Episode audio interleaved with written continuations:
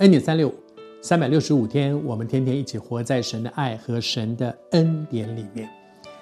接下来在最后的晚餐里面，还有一段的分享是很重要的，就是耶稣给了一个权柄，就是祷告的权柄。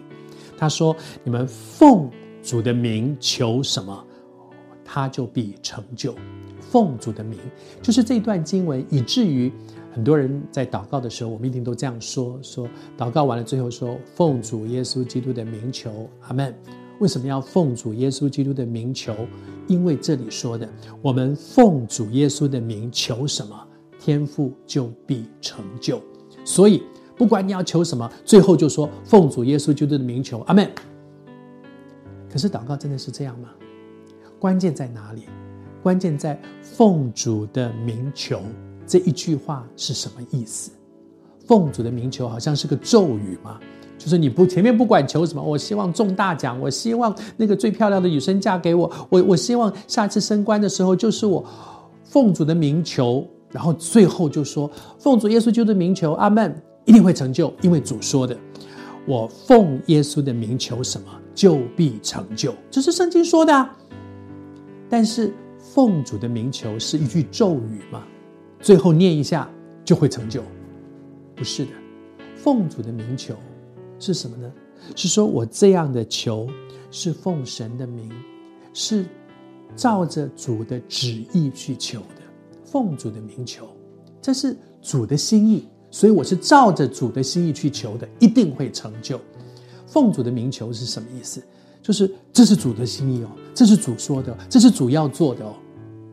我是奉他的名哦，你知道那个就好像一个尚方宝剑，你知道那个，拿了一把尚方宝剑，这是这是皇如皇帝亲临，如上帝亲临，这是主要做的事。但是当我们这样祷告的时候，主在天上会不会说：“孩子，谁告诉你这是我的心意啊？你奉我的名求，我有这样说过吗？我有要这样做吗？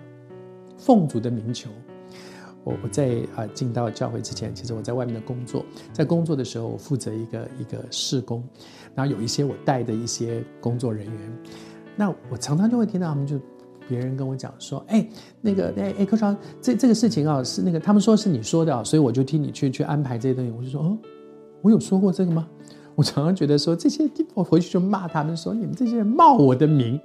根本我没有说过这样的事，你们就说那是寇绍恩说的，那是我们老板说的，那是我们主管说的，啊，那是我们制作人说的，结果不都不是我说的。